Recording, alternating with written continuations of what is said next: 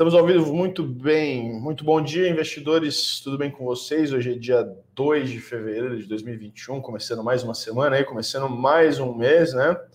E eu tô aqui com o Bruno Benassi, mais uma vez é uma honra estar com ele.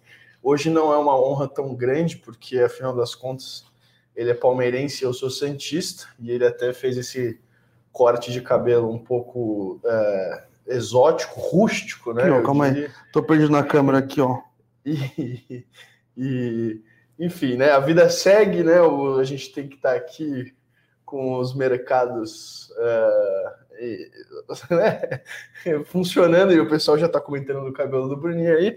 E eu saí perdendo nessa história, mas tudo bem, né? A gente não dá sempre para ganhar, não dá sempre para acertar tudo, né? Então é, segue o jogo, não é mesmo? Então, parabéns aí aos palmeirenses aí que estão felizes com essa vitória. Eu estou muito triste ainda, né? Contrariado aqui, estou de luto, né? Trabalhando.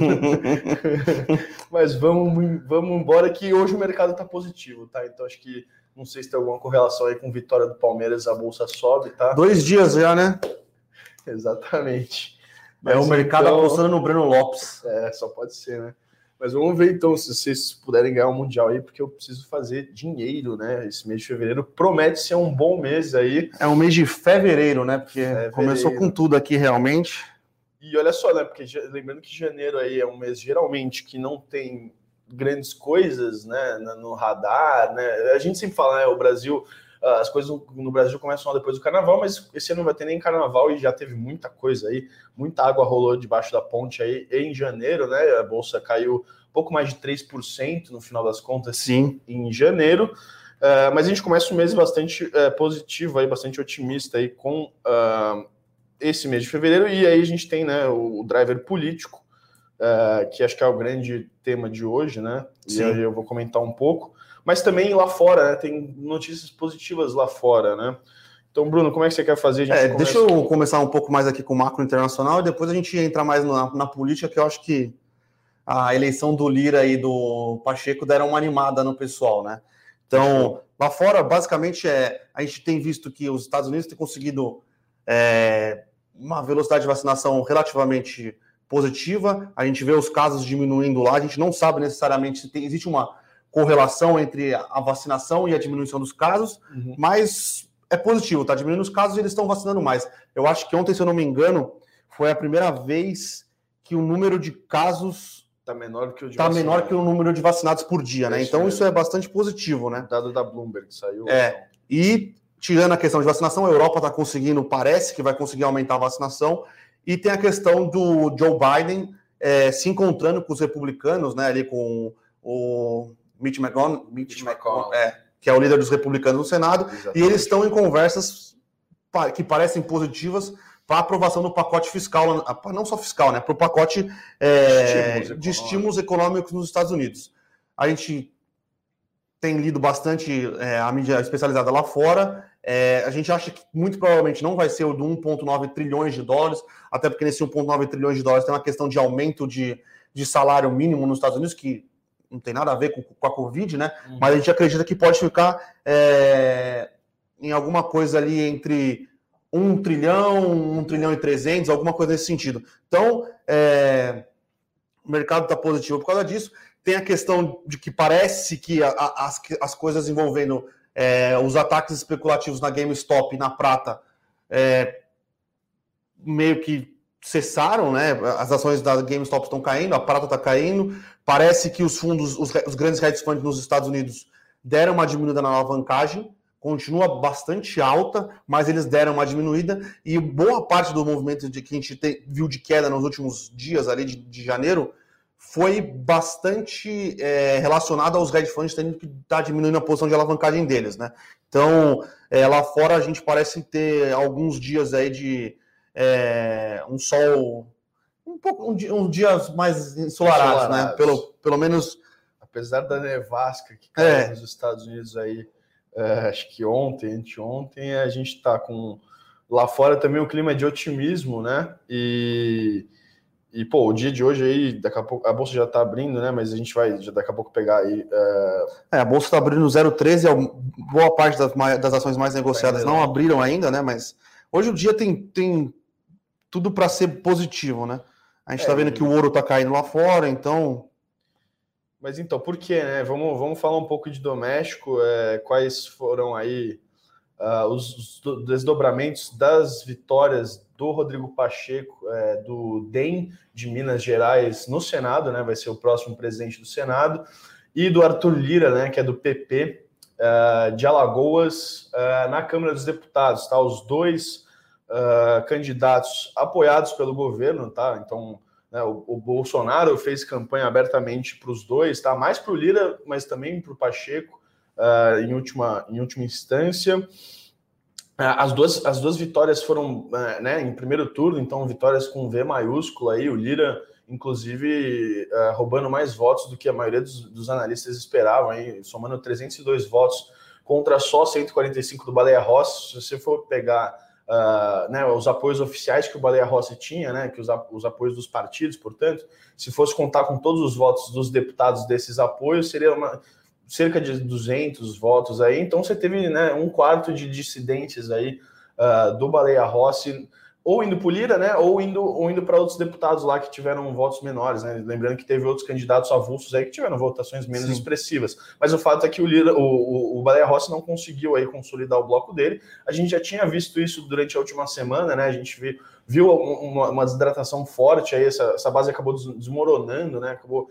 Uh, uh, enfim, cada um fugindo para um lado, mas a verdade é que a política, né, como eu bem falei uh, no Eu Com Isso de ontem, então se você, inclusive, não assina o Eu Com Isso, a gente vai deixar o link aqui na descrição, que é o nosso newsletter também, que ajuda você a acompanhar os principais acontecimentos que devem levar a bolsa aí no, no, no em cada dia, né, todo dia a gente faz um, um, um clipping de manhã, Uh, eu falei, política ninguém quer estar tá do lado né, perdedor. Então, quando você percebe que o seu candidato, né, ou quando os partidos percebem que o candidato ali não tem né, mais chances ou está tá desidratando, aí geralmente o que acontece né, é uma força centrípeta, eles acabam fugindo para os lados aí, e alguns foram, uh, evidentemente, uh, apoiar o Arthur Lira, né? E lembrando que o voto é secreto, então isso já também ajuda muito a, a essa, né, essas traições, supostas traições aí com os apoios oficiais, tá? Então a gente não sabe, por exemplo, quantos deputados do PSDB ou do, sei lá, do PT ou enfim, do próprio MDB, que é o partido do Baleia Rossi, votaram no Lira no final das contas, porque o voto é secreto e a gente nunca vai saber. Sim. A gente sabe que o Lira ganhou por uma margem bastante confortável aí, né? A maioria simples que ele precisava era 257, a maioria absoluta, na verdade, né? É, que é 50% mais um do total dos deputados, são 513 é, ele conseguiu 302, né? Então, uma boa margem aí, confortável, e isso vai animar os mercados hoje é, sob essa perspectiva, né, de que é, com o controle da Câmara e do Senado, a gente não vai ter mais tantos entreveros aí, tantas rusgas, tantos embates entre o executivo e o legislativo. Foi muito tom de 2020, né? Apesar da gente ter uma pandemia aí no meio, Uh, a gente viu que as reformas não, não avançaram praticamente nada aí, uh, tirando uma pauta ou outra, né? O, por exemplo, o marco do saneamento foi, foi algo que foi aprovado, né? Uh, mas é uma pauta micro, né? As grandes Sim. reformas, as, as, reformas macro, ficaram paralisadas desde a da reforma da Previdência, que foi aprovada lá em outubro de 2019. E aí, no ano passado, você teve um, uma relação bem tensa entre o Rodrigo Maia né, e, e outros, outros interlocutores ali desse grupo com o governo e, enfim, por essa e por outras razões, as pautas não avançaram. Com essa troca, né, e com a, com a tendência de que, na teoria, uh, o diálogo vai ser mais fluido entre o executivo e o legislativo, os investidores aí estão bastante animados para o dia de hoje, né? Uh, isso vale tanto para a Câmara quanto para o Senado, tá? Então, os dois uh, novos presidentes aí têm tudo para estar tá alinhados aí uh, com o governo. Agora, o, que, o que a gente gostaria de, de, de, de pontuar aqui, que é importante, tá?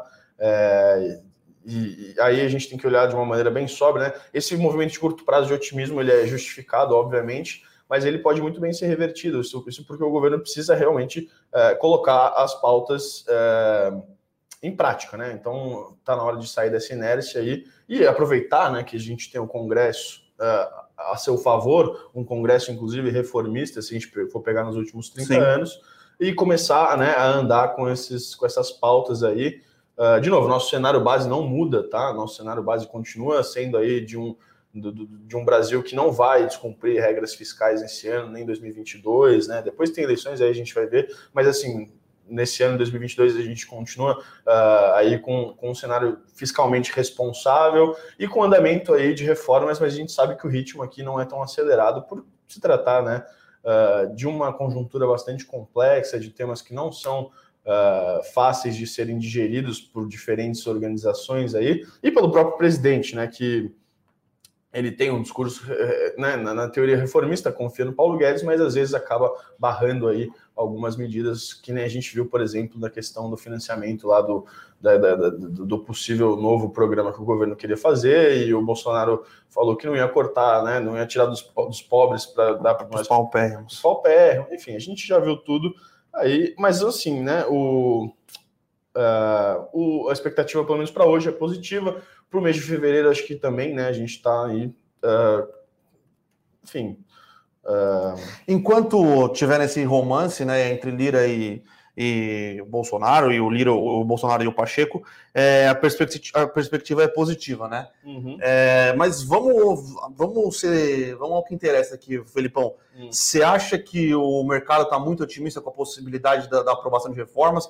Porque antes era é, era tudo culpa do Maia, não andava por causa disso, e agora, sendo que, é, agora... na teoria, algumas reformas foram aprovadas com Maia, é, mas agora o que pode acontecer? Não tem mais um, alguém para ser culpado, né? Não que o Maia fosse culpado ou não, mas pode ser que tire o, o, uma peça, né, que era considerada que travava, que travava as negociações e agora não tem mais. Então, você acredita que pode acontecer alguma desilusão aí do, é, eu acho que assim, é, agora a gente dobrou a aposta e o tombo pode ser maior da mesma forma, tá? É, de fato, né? Se a gente olhar assim para a questão do Maia, né? Todas essas desavenças aí, é evidente que o, discurso, inclusive do governo, em alguns momentos, foi que acabou travando essa pauta aí, e agora sem o Maia, né? Com, enfim, ou sem um candidato mais independente na presidência da Câmara e do Senado, ou só da Câmara, que é, também é a porta de entrada aí para muitas pautas, você você tem, na teoria, o caminho livre, né? Então você não tem mais esse bode expiatório fala assim, não, peraí, estão é, segurando pauta, estão travando pauta. Mas, de novo, né, é uma, é, né, o Brasil precisa destravar, mas assim, é uma confluência de fatores, mas quem, quem, quem, quem pega o processo uh, na mão mesmo e leva adiante é o governo federal por meio de articulações, tá? É o executivo, isso historicamente falando, uh, até pelo desenho institucional tá, do sistema político nosso, as prerrogativas que o presidente tem, as leis que foram aprovadas, a grande maioria das leis que foram aprovadas, sei lá, em 20, 30 anos aí, uh, são uh, feitas pelo executivo, tá? Então o legislativo não tem tanto protagonismo assim. Uh, quem precisa pegar o protagonismo para se levar adiante, e aí tem todas as condições aí favoráveis para isso, é o executivo. Resta saber se a gente vai ter esse movimento ou não. E aí, obviamente, se não tiver esse movimento, vai ser a frustração vai ser muito maior, né? Porque aí você assim, pô, o que, que falta? Não falta praticamente mais nada para você ter um avanço. Mas lembrando, né? A gente estava vendo ontem alguns uh, algumas, algumas pessoas otimistas, né? Aí com, com a vitória, e acho que se justifica assim, o ambiente fica melhor. Mas falando em reforma de administrativa e tributária em dois, três meses, primeiro semestre de 2021. Bom, então, mas só para concluir aí, para não me estender muito mais, é, é, basicamente isso, né? Então, acho que as apostas estão dobradas aí e as condições são plenamente favoráveis, mas dificilmente aí você vai ter reformas aprovadas nesse primeiro semestre por uma questão de tempo, tá? Você precisa de, de um rito é, regimental aí de, de projetos de lei, principalmente PECs, que requerem, né, passar na CCJ, é, tem que criar, tem que criar as comissões, então tem, tem, tem uma série de trâmites, mas não quer dizer que a gente não vai ver avanços, tá? Acho que a gente vai ver sim avanços aí nessa pauta, vai, acho que agora que finalmente, né, a gente tem uma resolução das eleições legislativas, passou a eleição municipal lá atrás, porque desde outubro, né, a gente não tinha, ficou meio que de molho todas essas questões. Agora acho que está tá na hora de voltar a, a, discutir isso e vai voltar inevitavelmente para o radar dos investidores, tá? mas então, basicamente, é isso de política, tá? Isso é uma notícia bastante positiva para o pregão de hoje, tá? O resultado das eleições. E agora vamos passar a bola para o nosso querido Benassi aqui para falar um pouco de é, corporativo. corporativo certo. Né? Vamos lá. Cenário corporativo voltando a dar uma esquentada, né? Agora com a temporada de resultados. Semana passada foi a Cielo, essa semana aqui, segunda-feira, Itaú, quarta, terça ou quarta, é, Santander e Bradesco. O resultado do Itaú veio bem em linha com o que o mercado esperava, tá? É, o lucro caiu, obviamente, deu uma, deu uma boa expandida na carteira de crédito, é, as margens pressionadas, mas acho que que o mercado está tá, tá olhando mais, né? Vai, vai, vai impactar mais as ações, até porque as ações tiveram uma boa é, valorização no dia de ontem, vai ser o conference call do Malui, né? Que agora ele vai assumir o lugar do, do Cândido Bracher e no, no, na divulgação de resultados, ele deu, ele disse, deixou, deixou bastante claro, né? Que existe sim algumas preocupações com a Covid-19 ainda, né? Como é que é, vai ser impactado aí a questão de inadimplência no ano de 2021 e ele falou bastante sobre a concorrência que está pressionando as margens do Itaú, né? Então, o Itaú, diferente dos seus, dos seus outros concorrentes, com, a, com exceção do Banco do Brasil, está fazendo a, as reformas internas, ele não criou um, branco, um, banco digital, não criou um braço, um braço digital, está tudo correndo dentro do Itaú, então a gente. O pessoal está esperando o conference call que está acontecendo agora, né? O Eduardo Guimarães aqui não está no Morning Call hoje, exatamente porque ele está acompanhando o conference call do Itaú. O pessoal está realmente é, esperando para ver o que vai ser falado, como vai ser falado e qual vai ser a política do Itaú no ano de 2021, né? Porque é, não, foi, não foi o desastre que se imaginava em 2020, teve uma queda de lucro, obviamente, não foi tão grande como muitos, como muitos previam, mas agora a questão que é, principal é como vai ser é, essa, esse avanço da digitalização do Itaú, qual velocidade vai ser é, como vai ser esse impacto nos custos do Itaú e como vai ser né, esse, esse desenrolar da Covid para 2021 é, no, na questão de inadimplência. A inadimplência até agora está bastante controlada. E se não tivesse inadimplência, como é que vai ser a reversão de provisões? Que uma reversão de provisões mais é, agressiva pode impactar positivamente o lucro em 2021 e com isso ter é, revisão de, de, de, de é, de previsões aí de mercado e dar uma subida nas ações. Mas o resultado foi bem, é, bem o que era imaginado, tá? Não teve nenhuma grande surpresa. É, outro, outra coisa que saiu, né? Saiu no começo do dia de ontem, né? Sobre que o Itaú e a XP chegaram numa. uma acordo. Um acordo amigável de, do que vai acontecer com as ações da XP, né? O, o Itaú ele te, vai tirar as ações da XP do seu balanço, ele queria criar uma companhia à parte, né? É, essa companhia à parte é, ia ser negociada em bolsa, ia ter desconto de holding, todo aquele, aquele é, padrão né, para as holdings, mas eles chegaram no, no Itaú e a XP chegaram numa conclusão, a XP vai é, é, incorporar essas novas ações, né? Por, vai ser criada essa holding por um tempo até as aprovações societárias lá nos Estados Unidos permitirem que a XP incorpore a holding. Então, quem for acionista do Itaú vai receber BDRs, né? Não, não estão emitidos BDRs ainda, uhum. vão ser emitidos BDR, ou você vai poder ter as ações da XP negociadas na Nasdaq. Então, positivo para o Itaú, positivo para a XP, é, vai destravar um valor para o Itaú aí, porque as ações da XP, na teoria, eram mal precificadas dentro do, do, do patrimônio do Itaú, então a gente enxerga que essa, essa saída amigável é, é boa para as duas partes. Tá? E dá o um ponto final nessa história. E né? dá um ponto final nessa história, exatamente. O Itaú ficou com 40,05% das ações da XP. É, a Itaúsa vai receber uma parte dessas ações, né? Porque o Itaú é, a Itaúsa é dona do Itaú e ela tem um lock-up, né? Ela não pode vender essas ações aí, a, acho que é, até o dia 30 de outubro. São 120 né? dias do, da, da, é. dessa deliberação. Então, é. pelo menos até o foi, né? foi uma saída positiva para ambas, ambas as partes, tá? A gente enxerga, enxerga bem isso. E para o acionista do Itaú vai ser bom porque você vai receber a ação da XP, e se você quiser vender, você vende, se você quiser carregar, você carrega e tá tudo tranquilo.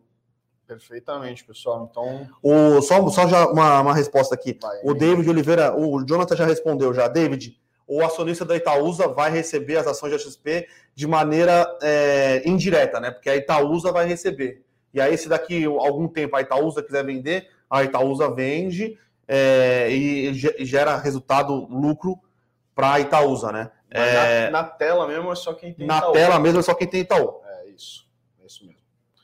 Beleza, pessoal. E aí a gente teve também o pão de açúcar e agora, né, vai ser a, vai ser a inovação que vai ser negociada na bolsa, né, o açaí.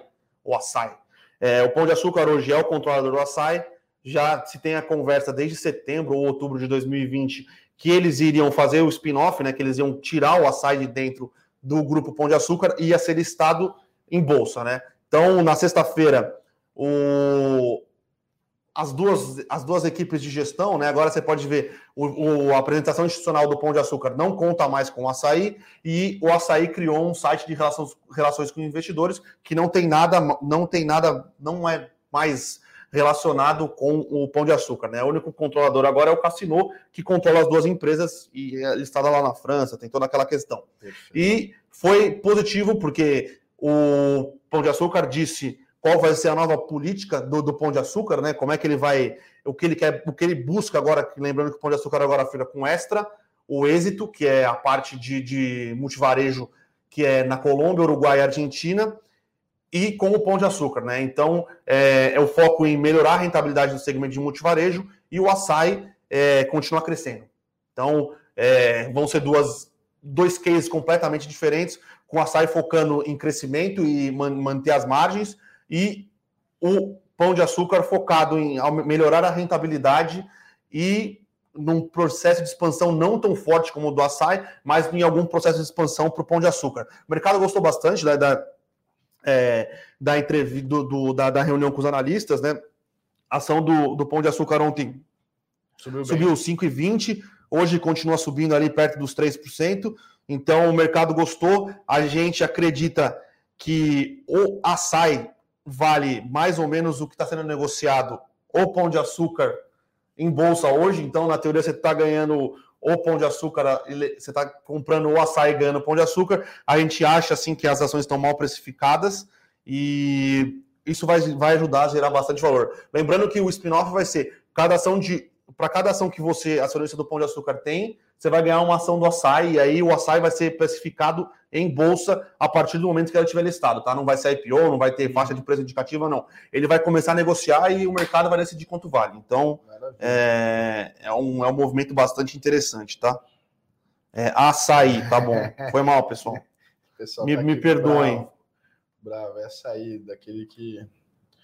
E a última notícia que a gente tem, o resultado do Alibaba, né? É, saiu, saiu às 9 horas da manhã, a gente não conseguiu é, olhar a fundo, mas o Fernando, né, nosso especialista em ações internacionais, fez um comentário aqui falando que foi bastante em linha com o que o mercado esperava e não, não deve impactar. Na verdade, não deve ter grandes impactos pensando no resultado, né? Mas como o resultado veio, veio bem, o Jack Ma reapareceu, pode ser que o mercado continue na subida de. No, no, na empolgação de continuar subindo as ações, tá? Maravilha, pessoal. Muito bem. Então, cenário corporativo, acho que. Deixa eu dar uma olhada aqui que o Itaú abriu subindo e deu uma caída. Deixa eu ver aqui se aconteceu, se alguma fala do, da, da, da gestão do Itaú provocou esse movimento. Estava subindo leve, agora está caindo mais isso, forte. O Bovespa, pessoal, subindo 0,91 aqui na tela, por cento, né? Ganhando aí uns mil pontos, chegando aí nos 118.587, tá? Refletindo aí o dia é, né, positivo que a gente vai ter hoje, a não ser que aconteça algum, algum estrondo muito grande aí, mas é, por hora, a tendência é de... Por hora, é, riscou de novo, né? Todo mundo voltando no There is no alternative. Então... Exato o movimento está bastante positivo aqui na bolsa. Lá fora ainda não abriu, né? Ainda não, mas. Lá é... fora abre às 11h30 é, só. Mas os futuros lá fora estão. Positivos. Eu vi que o Bovespa acabou dando uma desaceleradinha aqui, estava subindo um pouco mais de 1%. Tá. Mas enfim, né? É, o pessoal perguntando bastante de, de IPOs. É, a gente não a gente não soltou o relatório do IPO da Mosaico, a gente não soltou o relatório do IPO da Intelbras.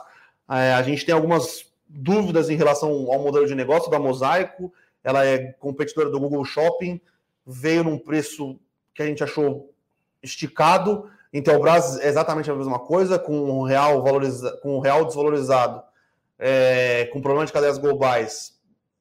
A China, o, o, a importação chinesa fica um pouco cara, né? Então a gente não sabe se esse movimento vai, vai continuar e se esse movimento não continuar, a gente não enxerga a empresa conseguindo competir com produtos chineses, mas a gente está de olho sim é, no, desdobramento aí. E a gente soltou um relatório, né? A gente soltou um relatório sobre de cobertura da CSN Mineração, já está no portal para os nossos assinantes e mais tarde vai estar tá disponibilizado aí para todo mundo, tá? É, a gente sempre coloca, né? Obviamente, Sim. os assinantes primeiro são a nossa prioridade. O relatório, perdão, o relatório ficou bastante interessante. Sim, aí. sim, sim. Quem já é assinante já, quem é assinante já sabe o que fazer com relação uh, às, às, ao IPO, ao IPO da CSN Mineração. E quem não é vai saber em, daqui, a daqui, a pouco, ou amanhã. Então, não sei como é que está a questão do, da disponibilização geral. Vou aproveitar, o Fernando ele ainda perguntou né, do, do, do IPO da CSN Mineradora, Fernando. Então, se você não é assinante daqui a pouco, vou ter que esperar um pouquinho mais. Se você é assinante, já pode ver nossa opinião lá na plataforma. Mas ele perguntou se os titulares de, de CSN, né, a siderúrgica, vão receber. Uh, se os acionistas titulares vão receber ação da CSN. Não, não, não. Né? Isso aqui é uma... Não, não. Vai ser caixa. É, a CSN está vendendo uma participação da CSN Mineração e vai ser caixa direto para a CSN, tá? Perfeitamente. Respondendo a dúvida aí do Fernando, então vamos, vamos começar a responder umas outras dúvidas aqui. Vamos. É, o Amaury está perguntando de Cintia. Amaury, eu vou me abster de responder essa pergunta porque eu não acompanho muito a parte de tecnologia, tá? Mas o, o Pedro Bresser aqui e o Guimarães que acompanham mais é, a parte de tecnologia e Sinqia, eles vão estar aqui algum dia da semana e eu vou pedir para eles responderem para você de prontidão, tá? Perfeito. Eu vou pegar um, um gancho aqui com a, a pergunta do Fábio, que pediu a nossa opinião sobre quais empresas e setores vão ser beneficiados, os primeiros, né? Beneficiados pela eleição no Senado e na Câmara. Eu acho que assim, um movimento como esse, né, que é eminentemente político, ele tem um. É, ele acaba impactando o macro como um todo, tá? Sim. Talvez o que a gente possa ver aí com esses dois players novos aí uh, nas presidências é algum certo otimismo aí, e que a gente sempre fala para ter cautela, mas com, com estatais, né?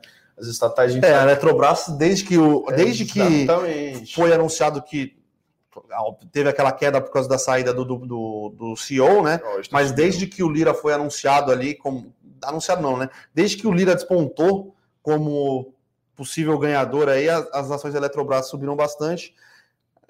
É aquilo que a gente fala, né? né, Berê? A gente é meio reticente com, com, privatização no Brasil, né? Cuidado. Eu não acho que. Li... Infelizmente, né? Porque seria incrível se a gente pudesse ter aí um programa amplo de privatizações, que a gente, inclusive, era uma das bandeiras do, do, do, né, do início do governo. Infelizmente, a gente não teve aí grandes avanços nesses dois anos. Uh, mas aí, tô, né, renovando as expectativas Sim. aí, talvez para esse segundo, esse segundo termo aí, segundo biênio, né, desse mandato. Ainda é muito difícil, tá? Mas, Mas eu acho que blue chips podem podem andar, andar bem, alguma coisa que envolva é, as, as bond proxies, né, que são a, é. as associações de utility, shoppings, que têm um impacto é, por causa de fechamento das taxas de juros longos. Se sair alguma reforma estruturante ou alguma coisa nesse sentido, faz bastante sentido as taxas de juros que estavam estressadas é, diminuírem, né, fecharem o, as é. taxas e com isso as ações de bond proxies, shoppings. É...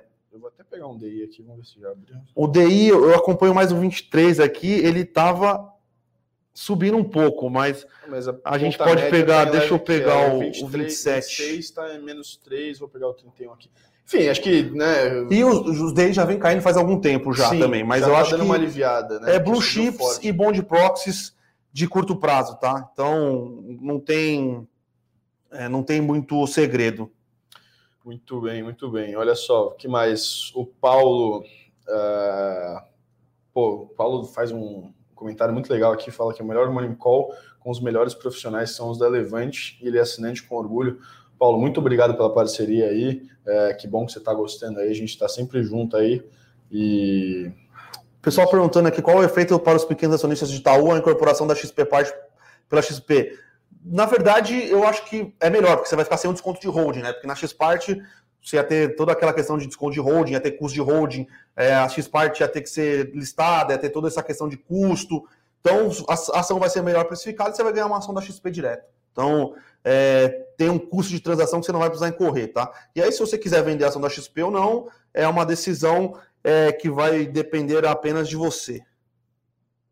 Bom, que mais? Mais umas duas perguntas, talvez. Pessoal perguntando se o Itaú é, reverteu a, as PDDs do ano passado. Não reverteu 100% não, tá, Davi? Reverteu uma parte. A nossa, a nossa expectativa é que ele vá revertendo aos poucos conforme o ano vai, é, vai andando e a situação vai melhorando, tá? Eu acho que ele vai ser bem conservador nessa reversão de PDD.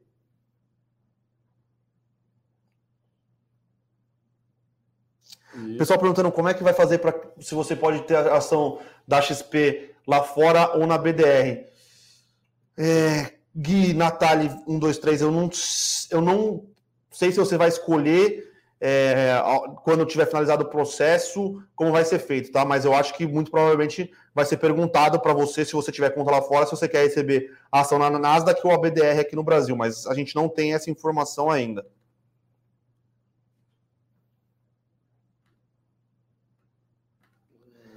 É, o pessoal perguntando o que está acontecendo com o TOTS, que está subindo 7%.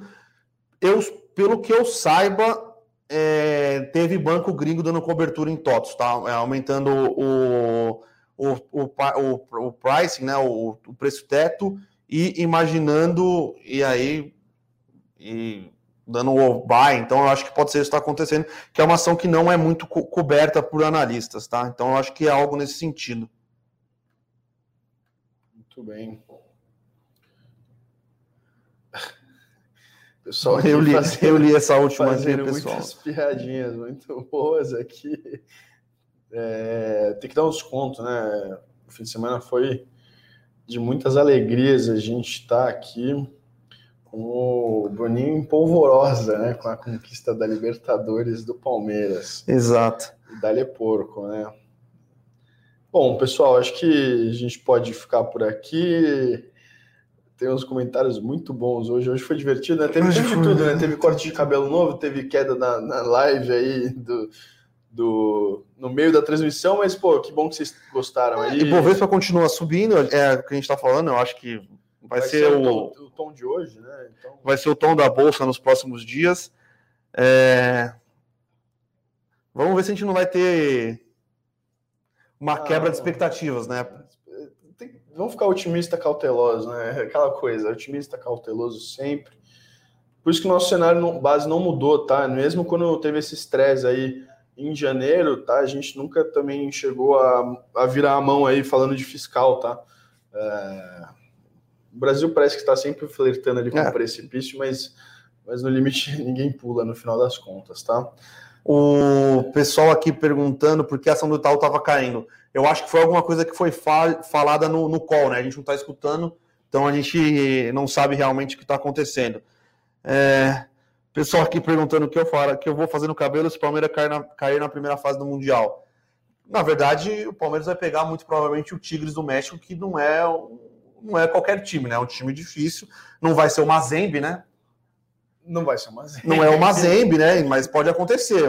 Temos que continuar com calma aí sonhando e torcendo aí para perder de pouco do do, do Bayern de Munique. Não, Se ganhar do Bayern de Munique, cara. a gente tem, pense em mais alguma aposta aí. Vamos, vamos, fazer o seguinte, ó, vamos esperar um pouquinho, deixa, deixa eles passarem da primeira fase aí, e aí a gente faz é, um morning é call isso, é isso. com o Bruno prometendo o que ele quiser para se o Palmeiras for campeão Se mundial. o Palmeiras passar da primeira fase aqui, no dia seguinte, segunda-feira, eu venho aqui com alguma promessa aí de... Dá, deixa eu só fazer uma, um último um último gancho aqui que o Samuel fez uma pergunta interessante, falou qual é a chance real do Centrão não cumprir com os acordos e barrar as privatizações ou reformas. É, aquela coisa, o Centrão ele, ele, ele, ele é aliado do governo, mas no, no, primeiro momento ele é aliado de si mesmo e ponto final, entendeu? Então, Sim. assim, é, o governo vai. O custo de coalizão que a gente fala aí, né? Então, para você ter uma base aliada, você tem que negociar, e esse custo de coalizão na nossa visão, aumentou, tá? Então, como o Lira ele está numa posição de poder ali na Câmara dos Deputados, ele é o expoente do Centrão, esse custo aí deve, deve aumentar. Se o governo não conseguir né, tá à altura aí dessas negociações, ou então se o governo, se eventualmente, por exemplo, alguma pauta que não agrade o governo tiver que ser pautada, tiver que ser colocada é, em votação por alguma pressão de oposição, porque faz parte do jogo, tá? O próprio Lira não vai poder não negociar com a oposição, ele vai ter Sim. que negociar. É, e o governo reagir mal, aí você pode deixar a relação, a lua de mel um pouco mais né, tensa, estressada ali. É, sempre tem essa chance, né? Então. Eu acho que também é um ponto importante lembrar que sempre tem o fantasma do, do impeachment, né? O Bolsonaro não pode é, forçar muito. A, não, mas ele não pode forçar Sim. muito a situação com o Lira, porque tem 56 pedidos, né? Então é, vai ser uma, uma relação de amor e ódio, eu diria. É, assim, Mas por enquanto estamos na fase do amor. Com certeza mais intensa do que com o Maia em termos de, de, de, Sim. de proximidade, tá? Então, por enquanto, fase do amor aí, acho que em fevereiro, pelo menos, a gente deve ter boas notícias aí em relação à PEC emergencial, que acho que é a mais provável de ter uma tramitação mais rápida aí e começar logo menos, né? Uh, e reforma administrativa tributária, vamos ver o que, que vem por aí. Tributária, talvez, né? O Guedes sempre gosta. O, o pessoal está perguntando aqui se acha que vai, vai seguir na tributária do Bernardo Api ou vai ser aquela meio esdrúxula do Paulo então, Guedes? Eu estava comentando exatamente sobre isso. Eu, eu né, precisa entender o que, que o Guedes quer com a reforma tributária, né? Ele gosta dessa, da, da ideia de voltar com um tributo que ele diz que não é CPMF, mas é bem parecido, que a gente sabe na prática. É né? Precisando Nos de próximos dinheiro. capítulos, né? A gente vai. É, exato, exato. Mas a do Bernardo Api tá, tá, tá, mais encaminhada, né? Tá mais encaminhada, mas é aquela coisa, né? É, é, o autor é o Baleia Rossi, né? Não sei se. Vão ter que negociar ali, vão ter que chegar num consenso. Talvez seja, sei lá, um terço da reforma do Bernardo Api, só que os dois, dois, outros dois, dois terços sejam aí do governo. E aí tem que ver o que, que é exatamente o que o governo está enxergando como a melhor reforma tributária, tá? Pergunta de última hora aqui para você. Resultado das eleições indica uma, uma derrota para centro-direita? Eu acho que o Maia vai ter que vai ter que se reformular aí para olhar para 2022. Centro-direita, não sei, o Congresso tem uma dinâmica muito própria, então, né? A gente viu, eu não gosto nem de falar da frase que compraram aí, mas você teve emenda parlamentar sendo liberada, você tem as disputas, por exemplo, internas do DEM, que você tinha de um lado a Semineto, o Elmar Nascimento, que é um deputado que queria sair, o Maia barrou e apoiou o Baleia Rossi, isso acabou rachando o DEM, enfim, é uma dinâmica interna aí, e, e aí quando você vai falar de eleições presidenciais, você tem que olhar né, para fora, né, você está falando de votação popular, então é uma coisa um pouco diferente. Agora, né, o boa vitória para o presidente Bolsonaro aí, que obviamente quer a reeleição. E, e você teve uma notícia ontem, né, que o Lewandowski abriu o sigilo aí, levantou o sigilo do. Do, do, do das mensagens dos hackers. Da, não, das mensagens. É, exato, que, que, que tem a conversa do Dalton Dallagnol, que era procurador da, da República, e o Sérgio Moro aí. Eu não vi com detalhes, mas tem gente que está dizendo aí que pode ser um, enfim, uma, um atalho para o Lula para reverter o processo do Lula e ele poderia eventualmente ser candidato em 2022. E aí posso falar, no final das contas, o Bolsonaro até gostaria desse sim, cenário, sim, sim. porque foi o que aconteceu em 2018 e ele ganhou, né? Então vamos ver como é que as coisas. E é nesse cenário, né? O centro-direita teria que fazer muito esforço para conseguir um espacinho aí, pelo menos no segundo turno, tá? Acho que muito, muita coisa pela frente aí. Muita coisa pela frente. O Berê tá cansado ainda, tá triste, tá chateado triste, aí depois de do mas é na, na prorrogação do grande Breno Lopes, craque. Não comparem ele com o Betinho, tá? O Betinho era horroroso. O Breno Lopes é ok. E o pessoal aqui tá me consolando no chat, já agradeço falar que então que é um prazer estar aqui com vocês. Já me deixa menos triste aí para os próximos dias que eu ainda tô Bom, de luto. É isso. Ibovespa continua em alta aqui. Acho que hoje hoje vai continuar só na base da alegria. Só alegria. É isso então, Berê. É isso. Só mais uma, mostrar de novo aqui a camisa aqui, ó, do maior do Brasil. Sempre um prazer estar aqui com vocês, pessoal. Muito obrigado aí. Bom dia. Bons negócios, pessoal. Tchau, tchau. Até mais.